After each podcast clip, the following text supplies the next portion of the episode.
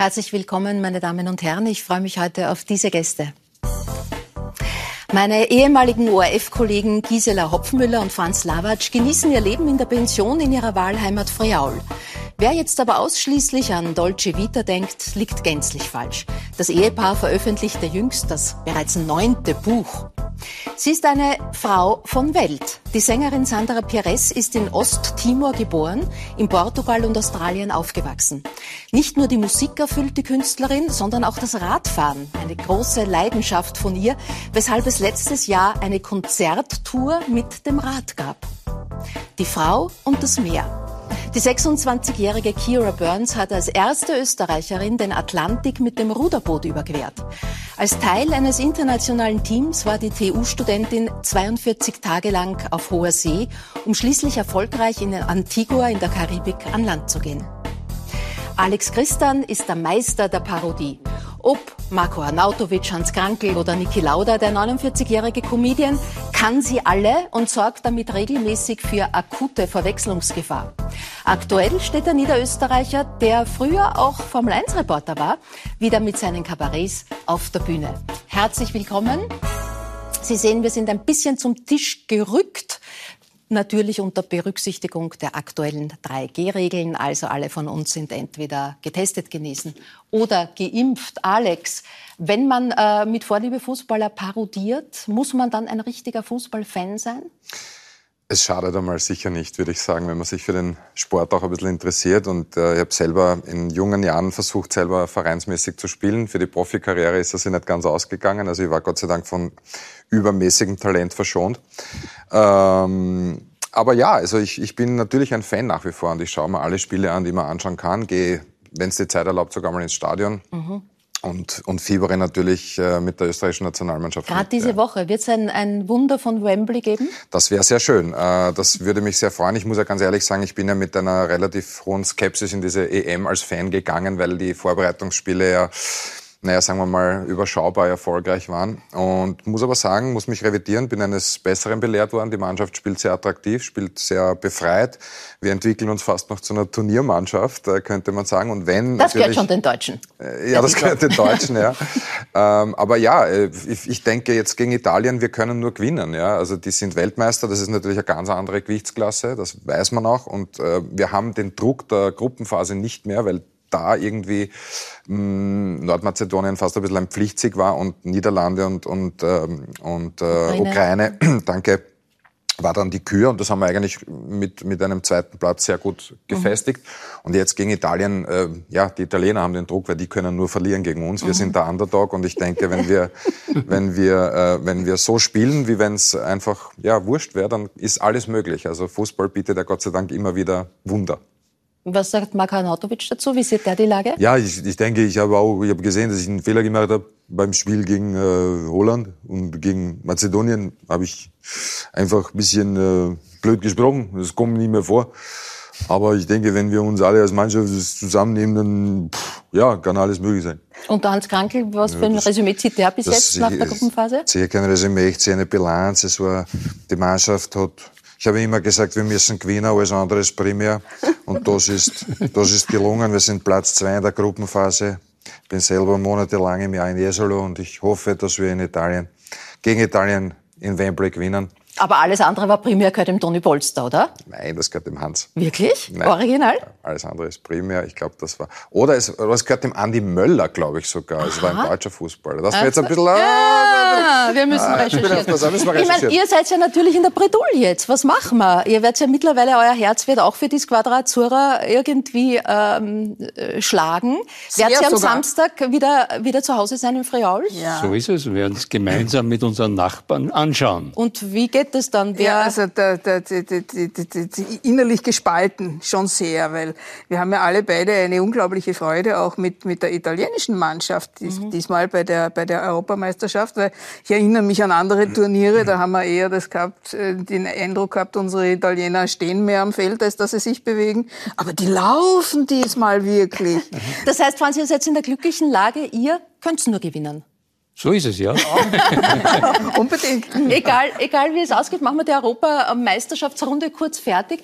Äh, Sandra, du bist eine große Zeit deines Lebens in Portugal gewesen. Mhm. Portugal ist nicht Cristiano Ronaldo, oder mhm. wie spricht man ihn richtig aus? Cristiano Ronaldo. Oh, wie das schon klingt. Ah, schön. Bist, du, bist du ein Ronaldo-Fan?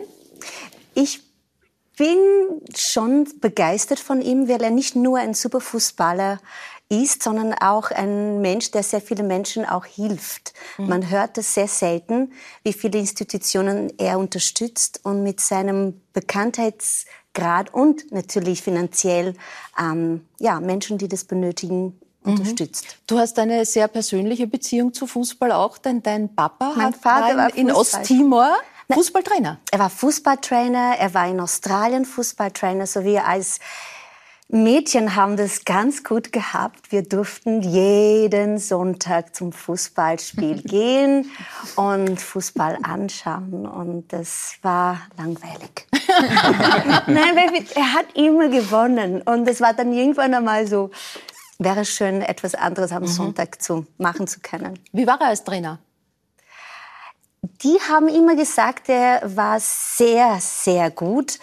Ähm, ich fand ihn ein bisschen sehr streng. Sehr streng, ja. aber die Burschen haben das sozusagen gebraucht und ähm, erfolgreich war er. Und dadurch, wir haben es einfach äh, verstehen müssen, dass Fußball Platz 1 hat. Platz 1 hat Kira halbe Irin. Ja, stimmt. Der Papa ja. ist Iren, die Iren sind leider nicht dabei. Fehlen die sehr, vor allem mit ihren Gesängen. Die Fans machen ja immer was her. Ja, die Fans sind da ganz besonders, ja. Von der letzten Weltmeisterschaft kennt man das ja.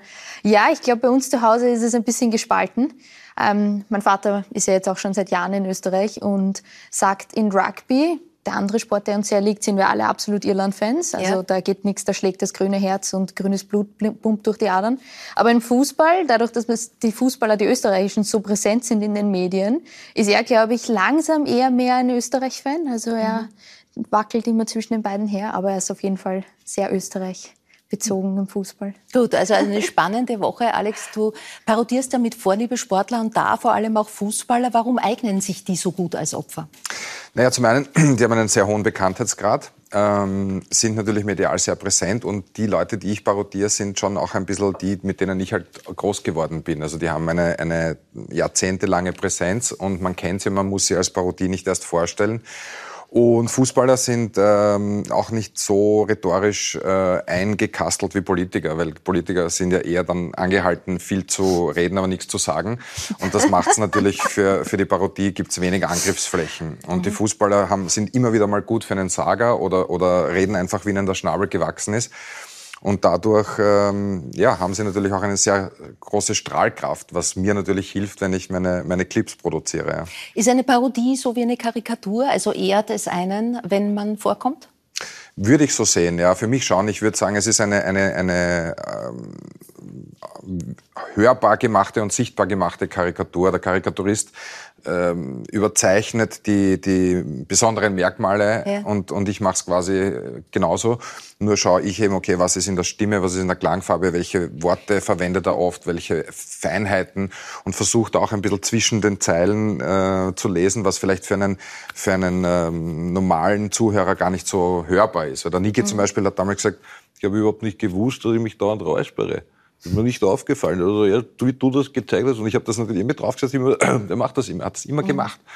Und das sind eben so Dinge, die, die dann in der Parodie sozusagen auch das Ganze ein bisschen, ähm, ja, humorvoll machen. Ja. Dem Autorennsport eng verbunden, auch weil du in einem großen Autokonzern begonnen hast. Genau. Als Brandmanager lese ich. Das sind so diese Formulierungen, wo wenn ich Stellenanzeigen lese, ja. heute nicht mehr weiß, was gesucht ja, wird eigentlich. Ja, genau. Das ist, Kein das Feuerwehrmann. Ist, das ist so wie wenn man sagt... Du hast dich auch gefragt, was du eigentlich ja, machst, Ja, immer zuerst doch bin ich jetzt Brandschutzbeauftragter, die die Visitenkarte bekommen hat. Nicht? Aber das ist ja auch, früher hat man gesagt, man ist irgendwie an der Rezeption, heute ist man Executive Manager Incoming, Outgoing. Ja. Ähm, also die, die Begrifflichkeiten in der, Berufs, äh, in der Berufswahl werden immer skurriler. Ja. Aber ja. damals nannte man das eben Brandmanager. Und dann gab es eben diese Affinität zum äh, Formel-1-Sport genau. und dann wurdest du zum Formel-1-Reporter. Ja. Und da hast du sie dann alle auch kennengelernt. Ja, so ist es. Mein damaliger Chef, äh, ich war beim italienischen Autokonzern eben Markenverantwortlicher und mein damaliger Chef hat gesagt, ja, ich lasse dich nur gehen, wenn du gut über Ferrari berichtest. Mhm. Ja. Und ich habe gesagt, ich werde schauen, was geht. Damals war der Schumacher eben äh, Serienweltmeister. Mhm. Und ich durfte ähm, zwei Saisonen mit dem ganzen Formel 1 Tross um die Welt reisen und war auch eine schöne Zeit. Also man hat, man hat natürlich abgesehen davon, dass man in der Formel 1 ins Heiligste darf, wo man normalerweise nicht einmal mit der Paddock-Karte hinkommt, nämlich in die Boxen, in, äh, in überall rein und, und äh, ja, das war schon toll. Da hat mir der Heinz damals auch sehr geholfen. Ja. Sandra, laut, oder? Ja, also laut. Wäre das erstrebenswert für dich? Ah, nein. Nein, eh nicht, weil du so freudig reagiert Nein, ich denke mir nur, das ist- wenn man das in den Plätzen hineingehen darf, wo Ja. man normalerweise nicht hingehen kann, das muss schon aufregend sein, Äh, oder? Total. Es, vor allem, was, was ja wirklich spannend war, es waren ja bei so, bei so Highlight Grand Prix wie Monte Carlo, äh, werden ja von den Teams immer die Hollywood-Stars eingeladen. Ja? Und Ja. dann ist irgendwie schon spannend, wenn man dann irgendwie so auf einmal steht der Nicolas Cage neben dir oder der Robert De Niro oder der Brad Pitt. Ja? Und ich bin dann immer, ich hab dann immer vergessen, meinen Job zu machen, ja? weil ich mir dachte, wie schaut denn original aus? Ja, na, aber mal die, die Frage, sind Sie's? Ja, sind Bietet sie, sich ja. an. Are you Mr. Pitt? Ja. Darf, ich Ja, ein, ja. darf ich ein Selfie Darf ich haben? ein Selfie machen? Ja, das war Das war noch die Prä-Selfie-Ära. Ja, das war noch die Das das Prä-Selfie-Ära. ja. Und an deiner Seite natürlich vorne mit dabei damals ähm, Heinz Brüller, Heinz der Brüller, ja. über Jahrzehnte Viele, viele Türen geöffnet. viele muss ich Türen geöffnet, ein quasi Kollege von dir. Du hast vor kurzem, nämlich vor zwei Monaten, ihm zu seinem 80. Geburtstag gratuliert. Um Gottes Willen, um Gottes Willen, Feuer auf der Geburtstagstorte, alle 80 Kerzen in Flammen, alle brennen. Hoffentlich kommen die Streckenposten, Vulgo Gratulanten und blausen sie aus oder blow em out, wie es im Rennenglisch der Gratulanten heißt. Das wissen Sie, laut neuem Vier-Reglement muss die Schokoglasur ja plus minus 13,652 Sekunden den Flammen standhalten. Und Bernie Ecclestone hat mir, Physikeller, Fittipaldi und der Katze von Flavio Priatores Onkel exklusiv verraten, dass die neuen Torten im Boden schon einen spritzwasserfesten Feuerlöscher integriert haben müssen. Aber das wissen Sie. Also nachträglich alles Gute zum Geburtstag, Heinz Brüller. Äh, Aber das, was du da aufs Korn nimmst, das war ja auch eine seiner großen Stärken, nämlich dass er neben der Kompetenz äh, in allen sportlichen äh, Fragen eine sehr persönliche, eine sehr menschliche Ebene reinbekommen hat und ja tatsächlich die Mutter des Mechanikers kannte.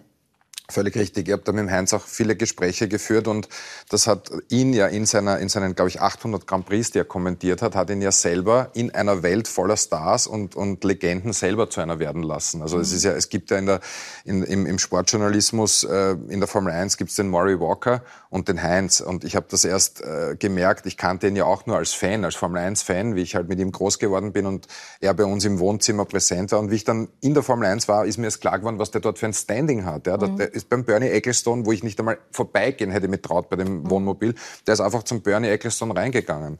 Und, und ähm, ja, und ich habe ihn gefragt, du Heinz, warum, warum, wieso recherchierst du da so arg? Und er sagt, naja, schau, das, was am Bildschirm passiert, sehen die Leute ja eh zu Hause von alleine. Ja? Ich muss ja nicht, wenn der jetzt da, ich muss ja auch eineinhalb Stunden äh, Entertainment machen. Das heißt, natürlich frage ich, äh, wie bereitet sich der Physikeller vor, Eddie Irwin, was macht sein Vater? Und ich habe mir bei Interviews immer wieder bin ich daneben gestanden und denke mir, der hört nicht auf zu fragen. Der fragt, was hast du gegessen, wie hast du geschlafen, bist du abergläubisch, trägst du einen Glücksbringer? Und hat natürlich dadurch diese, diese eineinhalb Stunden Grand Prix, ähm, die natürlich mitunter auch Fahrt waren, weil wenn der Schumacher drei Runden Vorsprung hat, dann ist der Sonntagnachmittagsschlaf gesichert. Und das hat ihn einfach so einzigartig gemacht, dass er das einfach so lustig kommentiert hat. Aber das finde ich jetzt eine schöne Journalistenfrage. Warum recherchierst du so arg? äh, ihr kommt ja, ihr kennt einfach die Journalistenzeit auch ohne Google. Wie arg habt ihr recherchiert in eurer Naja, wir haben, wir haben telefoniert und wir haben uns einfach mit den Menschen getroffen. Mhm. Ja? Und ähm, man konnte auch in der Vor-Google-Zeit ganz, ganz viele Dinge herausbringen. Vielleicht oft sogar mehr und detaillierter als jetzt auf dem elektronischen Weg, einfach durch den persönlichen Kontakt. Wobei Achtung, persönlicher Kontakt heißt jetzt nicht irgendwie diese Verbrüderung. Ja, Ja. das darf es in keinem Fall sein. Aber im persönlichen Gespräch äh, reagieren Menschen doch ganz anders, als wenn sie einen Fragebogen äh, über E-Mail beantworten. Es ist einfach 101. Mhm. Was sind deine Rechercheerinnerungen, Franz, noch? Genauso. Also ähm, man hat sich irgendwo auf die Lauer hingelegt, hat den angesprochen, äh, hat tel viel telefoniert und man ist hinausgegangen. Und das Wichtigste war ja damals in der Zeit im Bild, wir mussten immer Exklusivstories bringen. Also da hat dann die Kronenzeitung angerufen und was springt sie ja? Heute am Abend müssen wir das jetzt schauen. Und äh, nach dem System schreiben wir auch unsere Bücher. Mhm. Es geht nur mit dem, bitte, ja? Nein, du noch. Ja. Ich wollte ich wollt nur sagen, wie Szenen angefangen... Naja, es geht immer, wir machen ja bei unseren Lesungen zu den ja. auch immer so Doppelkonferenzen. Da baut sich das aus. Ja, ja, genau. Aber, aber das, was ich jetzt sagen wollte, ähm, kurz bevor ich angefangen habe, den Report zu moderieren, das war im Jahr 1997, hat der Robert Hochner zu mir gesagt, er hat gesagt, pass auf, das Wichtigste ist, in deiner Sendung müssen News drin sein. Es muss mindestens eine News so sein, dass du in der Folge mit der Sendung in den Nachrichten bist. Und das war mhm. für uns immer eine ganz wichtige Regel. Aber ich habe gelernt, Franz Lawatsch hat sich auf die Lauer gelegt. Er hat eigentlich als Paparazzi begonnen. Das nein, nein. Ja, das, nein, das, das, war einfach äh, ja. üblich, dass man hin, hinausgegangen ist. Ja. Ja. Gab es Paparazzi in der, oder gibt es Paparazzi in der Formel 1? Die gibt's ganz sicher, ja, weil, weil natürlich ähm, ja, die, die gesellschaftliche Komponente eines Grand Prix ja auch irgendwie wesentlich ist und die Leute natürlich auch ähm, schauen, wir können, wir brauchen irgendwie ein, ein Foto, wo der, äh, keine Ahnung, der Ayrton Senna Wasserskifahren geht oder so und halt ja. halt nicht nur abseits vom Sport, denke ich schon, dass die gibt, ja. Mhm. Niki Lauda kam dann mal fast überraschend zu einer deiner Premieren und da ja. hast du ihn auch ein bisschen anders kennengelernt. Genau, der Niki war, ich, hab, ich, hab, ich kannte ihn eigentlich auch nur vom Hörensagen und habe irgendwie eine, eine äh, Gefühl gehabt, dass er ein bisschen distanziert ist, was natürlich in seinem Fall, der Mensch hat einen hundertprozentigen Bekanntheitsgrad und zwar auf dem ganzen Planeten, wo das rote Kapperl aufgetaucht ist, hat man gewusst, das ist er. Und da ist es, glaube ich, klar, dass, da, dass er da irgendwie äh, ein bisschen einmal ähm, sozusagen den Mantel des Schutzes und nicht jeden an sich ranlässt. Mhm.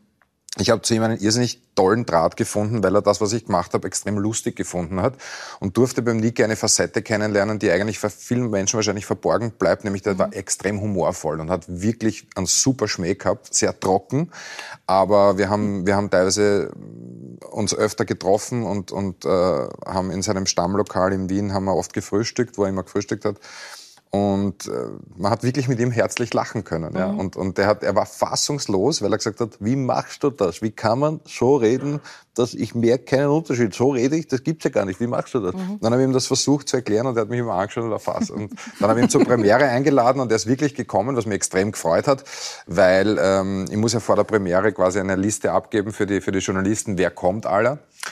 Und da habe ich zum Niki gesagt, ich würde dich gern einladen ins Orpheum zur Premiere. Ja, ich komme, schick mir eine Sekretärin ein, bin ich dort. Habe ich gedacht, okay, ähm, wenn ich jetzt aber Niki Lauda hinschreibe und dann ja. kommt der nicht, das ist ja hochpeinlich. Ja. Mhm. Dann habe ich den Heinz Brüller angerufen, habe gesagt, du Heinz, der Niki hat mir zugesagt, zur Premiere zu kommen, wie sicher. Wenn er zusagt, kommt er. Hundertprozentig kannst du sicher sein, der Niki hat Handschlagqualität. Punkt 19.30 Uhr genau ist der Niki dort gestanden und, äh, und ich war echt froh, weil, weil er, er, er hat gesagt, das war mein erster Kabarettbesuch. Gell? Und so gelacht habe ich noch nie. Hat mir am nächsten Tag eine SMS geschrieben, danke für den schönen Abend. Ja, und das war ja, schöne Erinnerungen. Ja, schöne Erinnerungen. Schöne Erinnerungen. Äh, aber die Frage, die dir Niki Lauda gestellt hat, stellen sich natürlich deine Zuschauer und Zuschauerinnen auch. Wie machst du das? Also wie viele Interviews schaust du dir da an, äh, übst vor dem Spiegel oder auch ohne Spiegel, mhm. wobei die Parodien ja heute nur mehr ein Teil deiner Programme sind als Comedian, aber sie sind natürlich das, womit du bekannt geworden Völlig bist. Völlig richtig, ja. ja. Wie, wie lang ähm, Übst du? Naja, das geht bei ein paar. Bis du wen kannst. Ja, das geht, das geht mal schneller, mal ein bisschen langsamer. Es gibt auch ähm, Menschen, wo ich zum Beispiel überhaupt nicht drankomme und, und man denkt, lass es lieber, weil das ist dann einfach nur die zweitbeste Abteilung. Wer zählt da zum Beispiel? Der Marcel Hirscher zum Beispiel. Das mhm. habe ich versucht, weil er natürlich auch eine extrem hohe ja. Strahlkraft hatte und er macht, eigentlich muss man den ja, muss man den ja parodieren als, als äh, Erfolg, höchst erfolgreichen Skifahrer. Ging nicht, weil ich bin immer in den Hermann Mayer abgedriftet, mhm. ja, weil die auch beide Salzburger mhm. sind und eine ähnliche Diktion haben und das hat man gedacht, na, das, das, die Schärfe fehlt da einfach. Ja, und dann habe ich es lassen. Aber sonst, es ähm, gibt, die schaue ich mir zwei, dreimal an, versuch's und dann spiele ich das jemandem vor und der sagt, ja, mach noch ein bisschen oder passt schon. Das ist mhm. ganz interessant. Ich kann es auch nicht sagen, wie ich es mache, aber irgendwas hat man der Herr da oben scheinbar mitgegeben. Ja, und jetzt ja. natürlich wieder auf den Bühnen, die Kabarettbühnen, sehr Dank. gefragt im Moment. Wie war es, als du als äh, Brandmanager zum ersten Mal auf der Bühne standst? Also das ist ja jetzt nicht so. Naja, äh, das war ja natürlich. Ich, ich habe den Job damals gemacht, weil ich, weil ich mich einfach, äh, weil ich ein bisschen ein Car-Guy bin und immer schon ein bisschen ein Autonah war, ja. schon als Kind und das hat mir natürlich taugt, weil ich sehr italienische also äh, italophile Ader habe und und ähm, Aber ich glaube, das, was ich jetzt mache, ist das, was vorgesehen war, weil ähm, schon in jungen Jahren haben, haben bei diversen Privatfesten, wenn ich irgendwie zur Mitternacht haben sie ein Mikro in die Hand drückt und ich habe zehn Minuten und ich habe gemerkt, die Leute lachen einfach, auch wenn ich mhm. irgendwas erzähle, abgesehen von den Parodien. Und wenn du nachher immer wieder hörst, du bist im falschen Job, du gehörst auf der Bühne, du musst, du musst mhm. irgendwas in die Richtung machen, ja, es war, für mich war das kein Brotberuf, weil man dachte, naja, damit kann man kein Geld verdienen und, und Comedian, Kabarettist, das machen andere, aber ich nicht. Ja, das war so die Zeit, wo die Herren äh, Thüringer, Dorfer, Resetaritz ja. die Superstars waren und ich bin gerne ins Kabarett gegangen, haben mir die angeschaut und gedacht, naja, also das, also ich selber, glaube ich. Mhm. Ja, und irgendwann einmal äh, bin ich dann mehr oder weniger, war eine Zäsur, war ich 30 und, und wurde von einem Tag am anderen äh, arbeitslos, weil mein Arbeitgeber Insolvenz angemeldet hat und ich habe mir gedacht, so, das eine Jahr gebe ich mir jetzt, jetzt probiere ich ein Jahr lang einfach meinem, meinem Hobby irgendwie oder meiner, meiner Leidenschaft mhm. eine Chance zu geben und vielleicht ist es ja meine Berufung und nicht mein Beruf und mhm. Gott sei Dank ist es jetzt schon seit ja, ein paar 20 Jahren so, dass ich davon leben darf. Mhm. Apropos Zäsur im Leben, äh, es ist jetzt schon ein paar Tage her, dass ihr beide euch entschlossen habt, in äh, Pension zu gehen. Ähm, das Haus, äh, dieses idyllische Anwesen im Friaul gab es schon bisschen davor. War das so, so eine bewusste Entscheidung zu sagen, wenn man einen so erfüllenden, schönen, auch privilegierten Beruf hat, dann ist Pension nicht einfach Urlaub, sondern dann braucht es auch eine nächste Aufgabe? Na, wir sind einfach nahtlos vom, vom Arbeiten auch hier am Königelberg in das, in das Bücherschreiben übergegangen. Und ich glaube, das war ganz wichtig, wenn man einen neuen Lebensabschnitt ansch, äh, anpeilt, dass man weiß, dass da jetzt nicht irgendein Loch kommt. Mhm. Und, und das, das, das kam nicht, weil wir waren von Anfang an sehr eifrig haben das Büro vorbereitet gehabt, also mhm. eine Bürotür geschlossen. Dann ah, haben wir ja, das, das eigentlich sofort alles gehabt. Alles, ja? war alles vorbereitet. Und im Jänner darauf hatten wir den ja. ersten Vertrag. Ja. Für das erste Buch. Für das erste Buch und viele, viele weitere sind gefolgt. Gysi war ja als äh, politische Journalistin, so wie du am Anfang. Am Schluss dann Hauptabteilungsleiter für die Wissenschaft, äh, Gisela, und du in der Wirtschaft ähm, äh, tätig. Da hat man plötzlich keine Infrastruktur und keine Sekretärin mehr. Wie war das? Naja, äh, wir haben uns ergänzt. ich war seine, er war meine. Ja. Ruf du dort an oder umgekehrt, mhm. also das, das macht man dann so. Und das ist mhm. so gut eingespielt, also das, das, das, das machen wir auch jetzt gut. noch. Ja. Und verordnet ihr euch dort Arbeitszeiten, Schreibzeiten? Weil wenn man immer schaut, wann das Wetter gerade schön ist, dann wird man wahrscheinlich nicht viel zum Arbeiten kommen. Nein, aber, aber irgendwie, man spürt es ja. Man, es geht einem was im Kopf herum und dann, also mir geht's so, dann muss muss ich mich mhm. dringend hinsetzen und das aufschreiben. Ja, ähm, oder wenn man, wenn man was recherchiert hat, dann muss das vielleicht einmal ein bisschen absitzen, aber dann kommt irgendwann um fünf in der Früh der Input und sagt, ah, aber das, aber jetzt, aber mhm. schreiben. Mhm. Ja, aber das ist irgendwie nicht planbar. Mhm. Äh, und das also macht es aber. Bist du so diszipliniert, dass wir manchmal am Abend dann sagt sie, Jetzt wird das aufgeschrieben, was wir jetzt erlebt haben. Ja? Und das Glas Rotwein gibt es dann nachher. Es genau. gibt es gleichzeitig auch, aber dann, du wirst jetzt schon. Ja, also beim aber Schreiben, ist, beim Schreiben, beim Schreiben disziplinierter. Ja. ja, wobei dieses, äh, dieses Häuschen, äh, der Vorbesitzer, habe ich gelesen, dem war es dann am Ende zu ruhig dort. Jetzt kommt sie aus der hektischen Medienwelt in die äh, sehr ruhige Landidylle. Wie war dieser, dieser, äh, dieser Molto rilasciante, sehr erholsam. Nein, das, das, das Schöne ist, dass wir zwischen zwei Welten damals schon, als mhm. wir noch im ORF waren, gependelt sind, nämlich der Ruhe dieser ländlichen mhm. Umgebung mhm. und dann der hektischen Arbeit hier äh, am Königelberg. Und das hat uns beiden dieser, dieser Wechsel gut getan. Und es ist auch jetzt so, wir sind ja nach wie vor Pendler zwischen den Welten. Also wir haben ja durchaus unsere Aufenthaltszeiten hier auch ja. in Wien, wo das Leben dann ein, ein ganz anderes ist, weil da gehen wir halt äh, in die Ausstellungen, ins Theater, in Konzerte und so. Und dort sind wir dann wieder zurückgezogener mit unseren Freunden zusammen. Der eine ist ein Weinbauer, der andere ähm, hat äh, als Hauptaufgabe inzwischen vier Enkel. Ähm, also ja. äh, das, ist, das ist eine ganz andere Welt. Und ja. das Schöne ist, beide Welten erleben ich zu kurz, dürfen. Sandra war, hat letzte Woche einen Kurzbesuch eingelegt ich in eurer die, Landidylle. Ich wollte die ganze wie, Zeit... Wie hast du es wahrgenommen? Oh, ein Traum. Also wir haben uns, ich habe überlegt, soll ich, soll ich nicht? Ich war in Triest und dann habe ich euch kontaktiert und gesagt, wäre es okay, also würde mich freuen. Und sie haben gesagt, ja, komm vorbei. den besten Wein getrunken und so ein Paradies ähm, erleben dürfen. Wir sind, glaube ich, drei Stunden da gesessen und haben miteinander geredet. Und ich bin so dankbar für diese ja, wir aber auch, weil, weil wir haben uns sehr gefreut. Ja. Sehr, wir haben uns sehr gefreut, dass du, dass du vorbeigekommen bist und es war einfach ein, ein, ein, toller, ein toller Spätnachmittag, umkreist von vielen Gelsen. Die ja, die Momente. Aber ein Paradies macht sich nicht von selber. Nein. Und das, was ihr dort alles schafft, und ihr baut ja auch Wein an, ja. ähm, äh, habt ihr dann richtig gelernt zunächst einmal? Das ist jetzt nicht einfach so. Das musste eigentlich sein, weil das erste Jahr war ein Desaster, wie die Nachbarn gesagt ah, haben. Ja. Wir kannten uns ja nicht aus. Ja. Im, Im, zweiten Jahr haben wir uns dann halt mit Einzelkursen beholfen. Mhm. Und äh, im vierten Jahr haben wir dann gesagt, jetzt gehört eine fundierte Ausbildung her. Ja.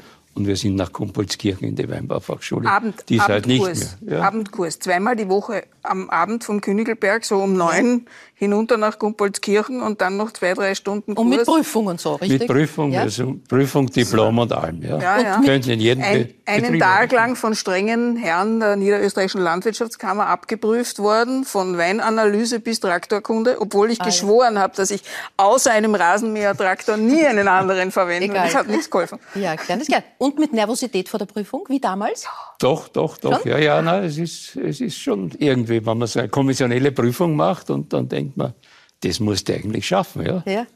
Ist sehr gut äh, gegangen. Äh, Im Lockdown gab es für euch auch ein neues Erlebnis, denn äh, ihr wart da in Österreich und hattet ein bisschen die Sorge, wenn ihr wieder zurückkommt in euer Paradies, dass das total verwildert sein äh, mhm. wird. Äh, die Tatsache, dass ihr aber mittlerweile diesige seid oder hiesige, also jedenfalls dazu gehört dort, die hat sich gezeigt. Ja, wirklich. Wir haben also die Freundschaft unserer Freunde auf eine Art und Weise erlebt, wie wir sie eigentlich überhaupt nicht erwartet hatten. Also die haben, du hast richtig gesagt, wir hatten Angst, wir kommen wieder hinunter und unser Garten ist ein Dschungel. Der Weingarten und der Gemüsegarten sowieso verwildert und so. Nichts davon war der Fall. Unsere Freunde haben sich um den Weingarten gekümmert. Der eine unserer äh, befreundeter Weinbauer hat drauf geschaut, dass unsere Nachbarfreunde den Weingarten ordentlich betreuen und die haben Rasen gemäht und haben immer Fotos geschickt vor Mähen, nach Mähen. also das war da waren, vier Monate. Wir konnten ja, ja, von wir Mitte waren ja vier Februar Monate nicht unten. Mitte und wie wir dann Mitte Juni wieder hinunter durften, haben wir unseren Gemüsegarten bepflanzt gefunden, weil äh, unsere Freundin Daniela Wähler befunden hat, wenn sie dann jetzt irgendwann kommen, dann müssen sie ja auch Gemüse haben. Das brauchen sie ja da. Und deswegen haben sie auch unseren Gemüsegarten. Du, das geht vielleicht öfter. ich mache es ja aber doch so gern also, selbst. Okay, das passt.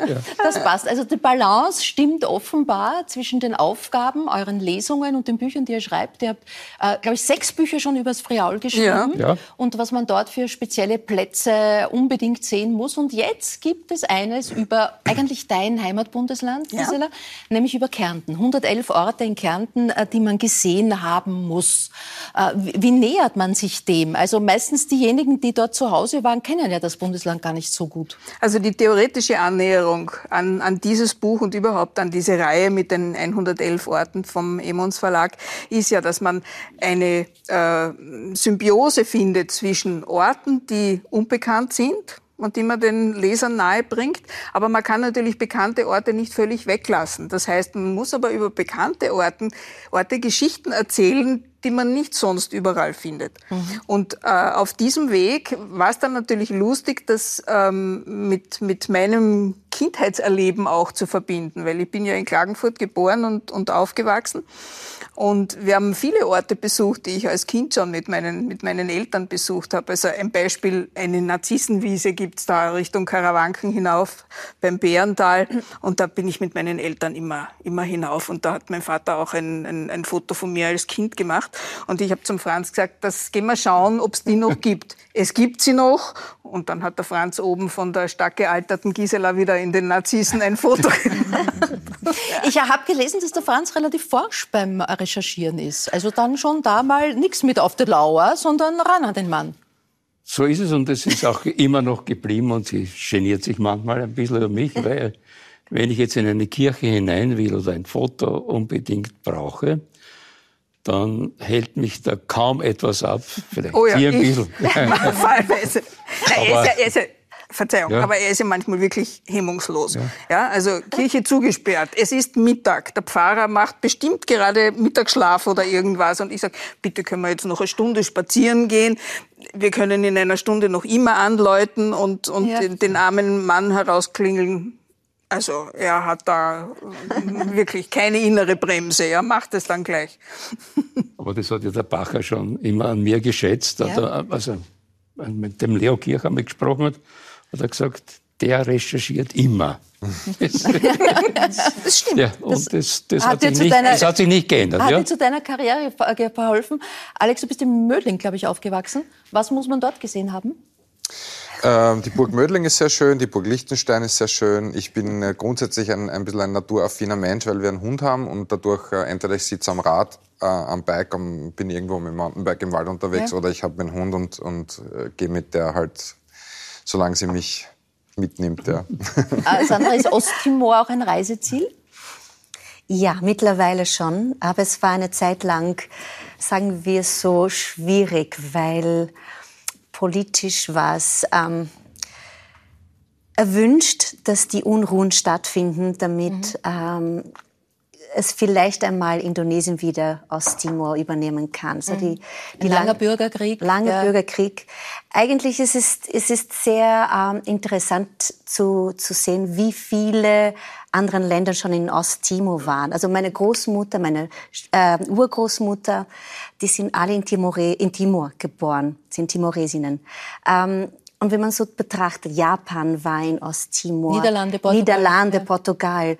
Und was ist man dann als Volk? Wie, wie, wie beschreibt man sich? Ist man ein Teil einer Kolonie oder ist man stark genug zu sagen, ja so, jetzt möchten wir ähm, befreit äh, unsere eigenen Entscheidungen treffen. Und das war eben 2002 der Fall. Aber davor, als ähm, Portugal sich entschieden hat, also die Portugiesen sich befreien wollten vom Kommunismus, ist Timor in eine äh, Situation gekommen, dass sie haben gesagt, wir nutzen diese Gelegenheit und befreien uns.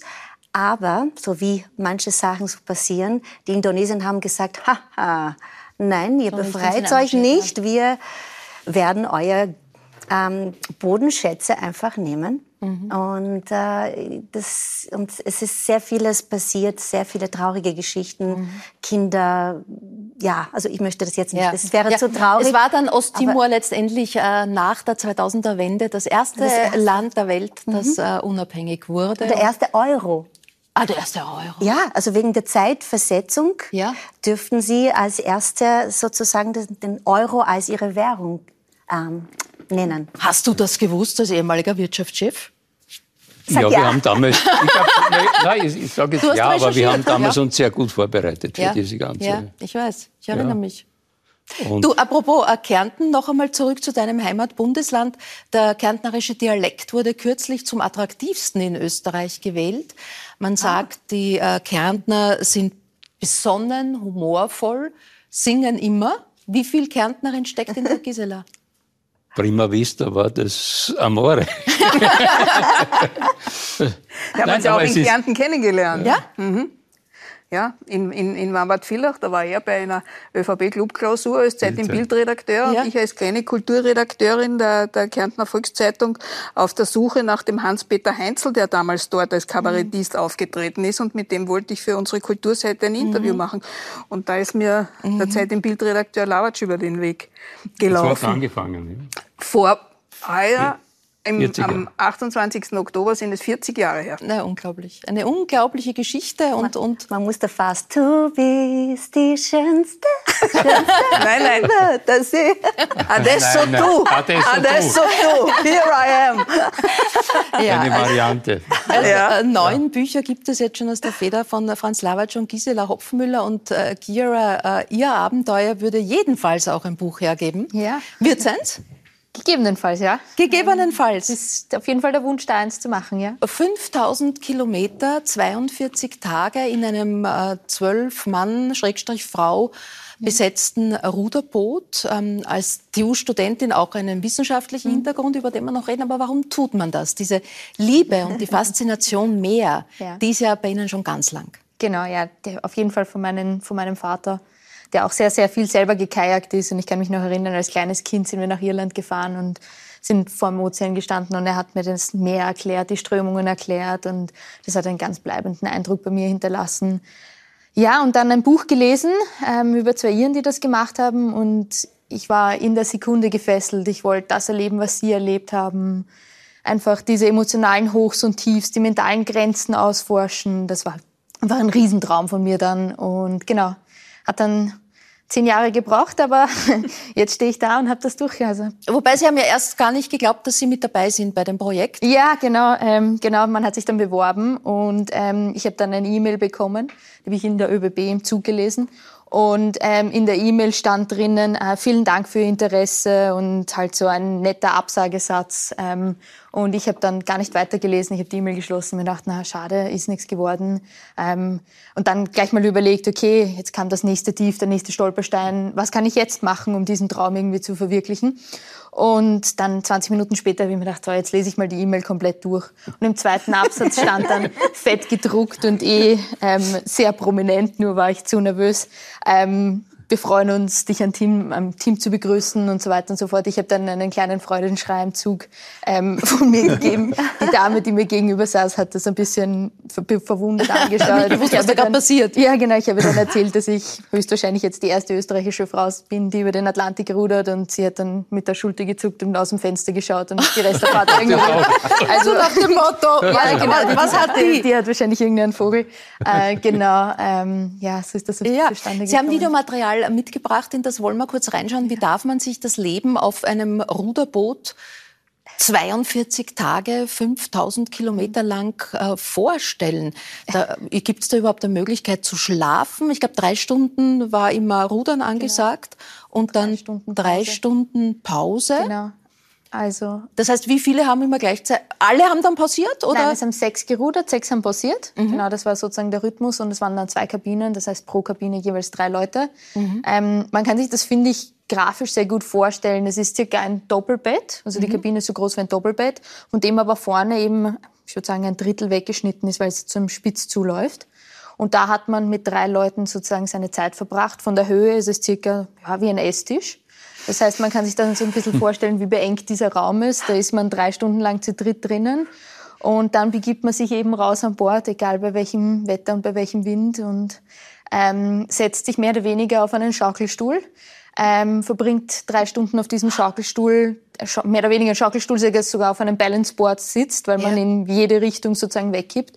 Und um das Ganze noch ein bisschen authentischer zu machen, stellt, engagiert man jemanden, der alle 15 bis 20 Minuten ein Kübel Wasser einem über den Kopf leert, weil die Wellen natürlich über einen hereinbrechen. Ja. Ähm, genau, und dann geht man waschelnass und total müde ähm, wieder in die Kabine und versucht dort, so gut es geht, zu regenerieren. Kommen wir erst zu den körperlichen Herausforderungen. Apropos regenerieren, Sie haben ja gesagt, ja. die Hände sind's. Genau, die Hände sind das ganz, also die Hände und der Hintern sind die zwei ganz kritischen Sachen. Ähm, zum einen natürlich Blasen, ähm, natürlich. Und es bilden sich dann nach einer Zeit auch so, man nennt sie Lego-Hände aus, mhm. also weil man die Hand immer, sozusagen das Ruder immer an der Hand hat. Ähm, wir haben dann immer versucht zu dehnen, also möglichst gegen zu dehnen. Es gibt ja. auch dann Ozeanruderer, die nehmen Schienen mit. Also das sind ja, einfach Schienen, ja. wo die Hand damit man die wieder ausstrecken kann. Ja, das sind so die größten. Mhm. Äh, die Sandra Perez äh, lächelt wissend, denn sie hat das Rennradfahren für sich entdeckt. Wenn ich höre, die Hände, die Hände und der Hintern, das passt ja durchaus, oder? Es passt wunderbar. Also die Wellen sind nicht da und ja. nass wird man, weil ja. man eben wetterabhängig. Äh, ja. Es geht nur, wie ist das, was diesen Zitat? Es gibt kein schlechtes Wetter. Es gibt nur die falsche Kleidung. Ja.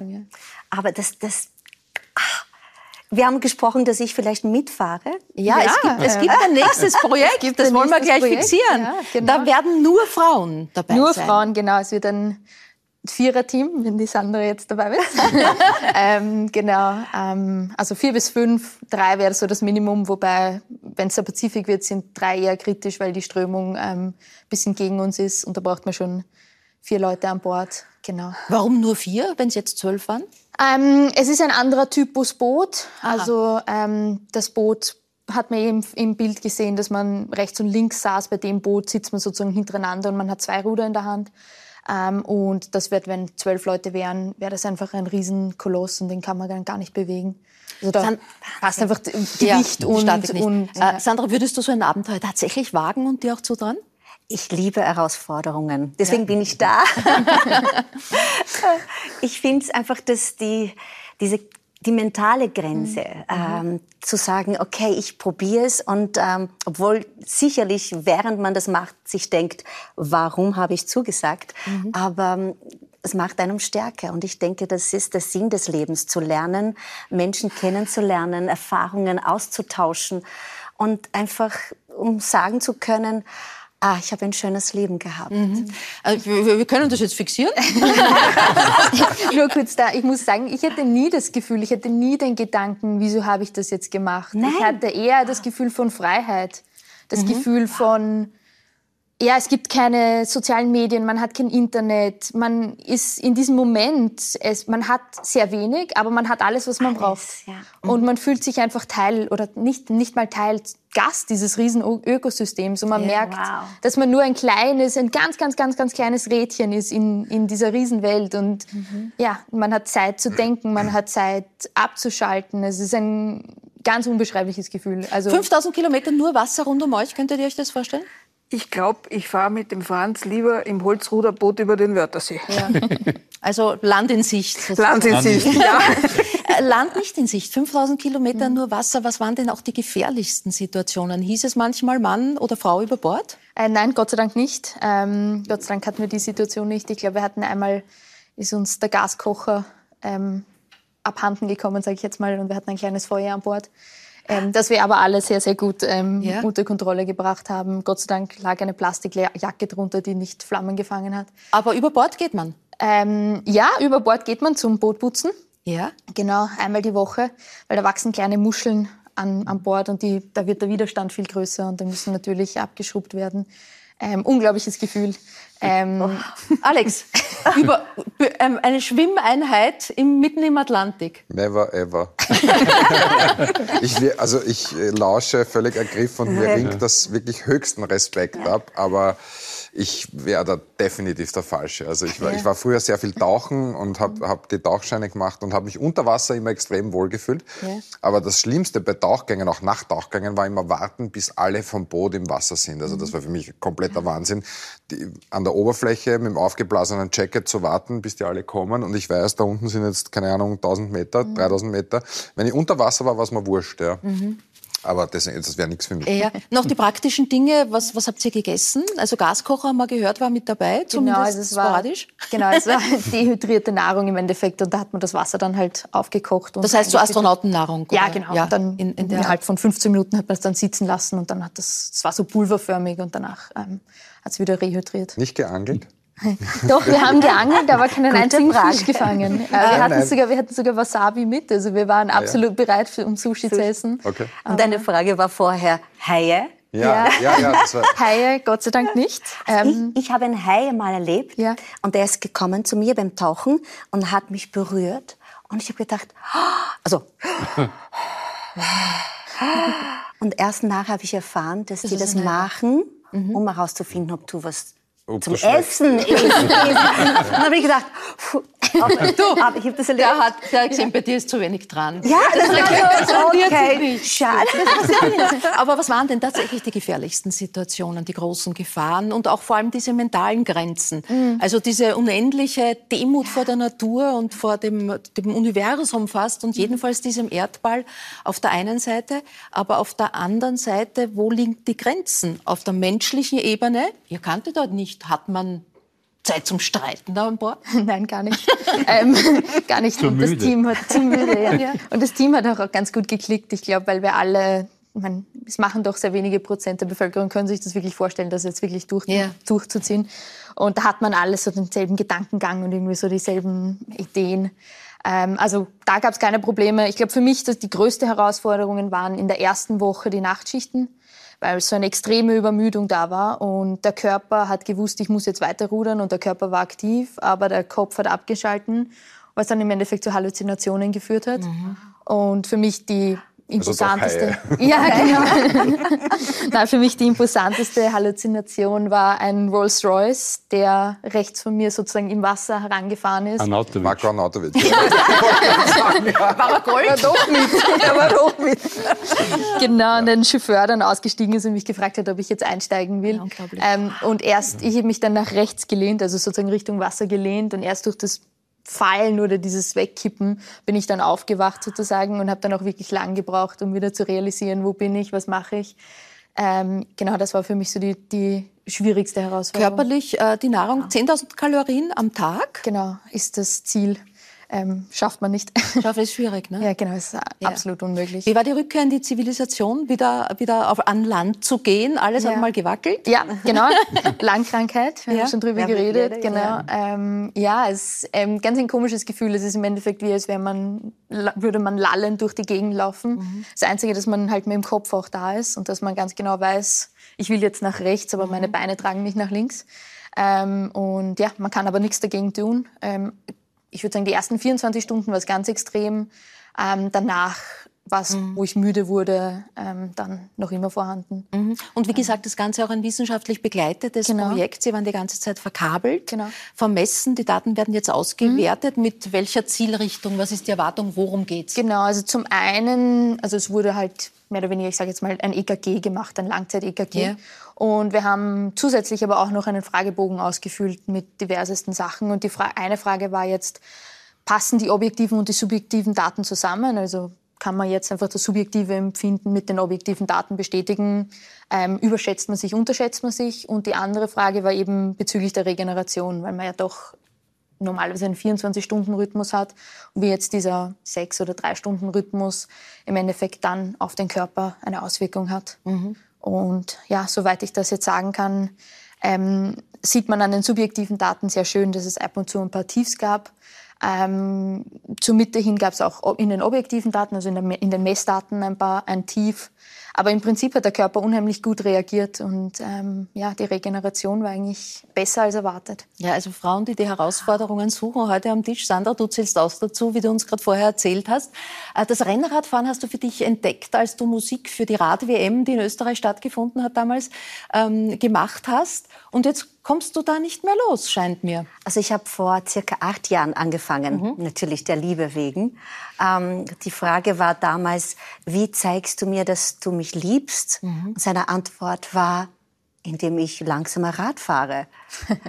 Und das war so, okay, dann, das heißt, ich muss schneller Rad fahren können, um äh, typisch Sandra zu sagen, ich brauche das nicht, dass du auf mich wartest. Ich mhm. schaffe das selber. Mhm. Und das ist, glaube ich, eine typische Sandra ähm, Eigenschaft, dass ich schaffe, ich schaff das, ich mache das. Und äh, ich, mittlerweile liebe ich das Radfahren. Ähm, und man muss aber trainieren. Und das ist immer die mhm. Sache, wenn man ähm, sagt, okay, ich fahre jetzt 100 Kilometer, es ist anstrengend. Und wenn man immer wieder 100 Kilometer fährt, dann irgendwann einmal ist das, mhm. äh, was ist der nächste Ziel? Und ähm, ja, ich genieße es sehr. So waren dann auch die Velo-Concerts geboren. Andere Menschen haben, wenn sie 100 Kilometer oder auch kürzere Strecken gefahren sind, keine Luft. Ja. Du beginnst dann zu singen. Ja, also mit der, mit der Luft. Ich bin im Freien, ich kann singen. Schwierig ist das, wenn man etwas über den Kopf hat. Und dieses mhm. Erlebnis habe ich gehabt und das war eine große Herausforderung. Und ähm, aber beim Radfahren, hallo. Wie kriegst du deine Haare überhaupt unter den Radhelm? Soll ich das dir jetzt zeigen? ja. Es ist ganz einfach. Ja, macht so viel sind die gar nicht, wie sie ausschauen. Na, schau, es ja. geht schon. geht schon. Unterhelm, Unterhelm drauf. Ja. Meistens tut man dann einen Zopf hinten oder ja. zwei auf der Seite. Aber das wir haben dich, Sandra, ja jetzt seit vielen Jahren ja längst eingeheimatet in Österreich. Äh, dein interessanter Werdegang bringt dich von ganz weit her. In Osttimor, wie wir gerade vorher gehört haben, geboren, dann in Australien aufgewachsen und schließlich zur Oma nach Portugal gekommen. Wie kommt man jetzt wirklich von Osttimor nach Wien? Viel weiter auseinander geht's gar nicht. Man sagt immer, man muss nur ein Loch bohren und dann ist ah, man eben. dort, oder? So, so hast du es gemacht. Oder das, das typische, ähm, ja, Austria, Austria Australia, diese ja. Sachen habe ich mehrmals ja. gehört. Aber ich, ich denke, das Leben ist ein Schicksal. Warum man es glaubt oder nicht, man kommt dorthin, wo man hin soll oder diese Erlebnisse. Man muss einfach nur bereit sein, die Wege anzunehmen und zu sagen, ja, ich mache das. Ähm, und was daraus kommt, ist ein lehrreiches Erlebnis, die ich keine einzige Sekunde vermissen würde wollen. Ich bin in Osttimor geboren, mit 16 Monaten bin ich mit Nonnen im Flugzeug geschickt zu meinen Großeltern. Kann sich vorstellen, ein 16-monatiges Baby, der sich von den Eltern trennt, habe ich nie bearbeitet, dieses dieses Gefühl vom, vom zerrissen zu werden. Mhm. Ähm, erst später natürlich, als man erwachsen ist und sich mhm. Gedanken macht, was macht mich als Mensch, warum bin ich so, dass man sich das ein, so ein bisschen reinschaut in das, das mhm. Mustern und wer bin ich und, und was, was möchte ich. Das ist natürlich in der Musikalität sehr wichtig. Und dann mit dreieinhalb Jahre bin ich mit meinen Eltern zurück nach Osttimor, mit fünf wieder zurück zu meinen Großeltern und dann letztendlich durch die, äh, den Krieg in Osttimor mhm. sind meine Eltern nach Australien. Ist das jetzt zu schnell? nach Ostra von, von Osttimor nach Australien ähm, entflohen, sagen wir das so, oder? Mhm. Und äh, dann mit 13 bin ich zu meinen Eltern. Das erste Mal so richtig meinen Geschwistern, zwei ähm, Mädchen und ein, also zwei Frauen und ein Bub, Mann. Und ähm, kennengelernt. Und das war mit 13 sehr aufregend. Besonders, weil ich Einzelkind war, natürlich bei den Großeltern. Meine Großmutter war Lehrerin, mein Vater mit dem Militär. Und es war ähm, schwierig. Ich lese noch meine Tags Tagebücher von damals, von Traurigkeit, von mhm. Sehnsucht. Mhm. Und das spiegelt sich natürlich auch in meiner Musik, wenn ich komponiere, ähm, dass ich alle diese Erlebnisse ähm, hineinfließen kann. Und du bist viel, viel später, nämlich als Osttimor dann schon unabhängig war, zurückgekehrt und hast dort ein Konzert ja. gegeben. Ah. Ein Konzert an diesem Ort, wo ja, du geboren, geboren wurde, und letztendlich ja. weggebracht wurdest. Wir sehen da einen kurzen Ausschnitt. Valley, valley,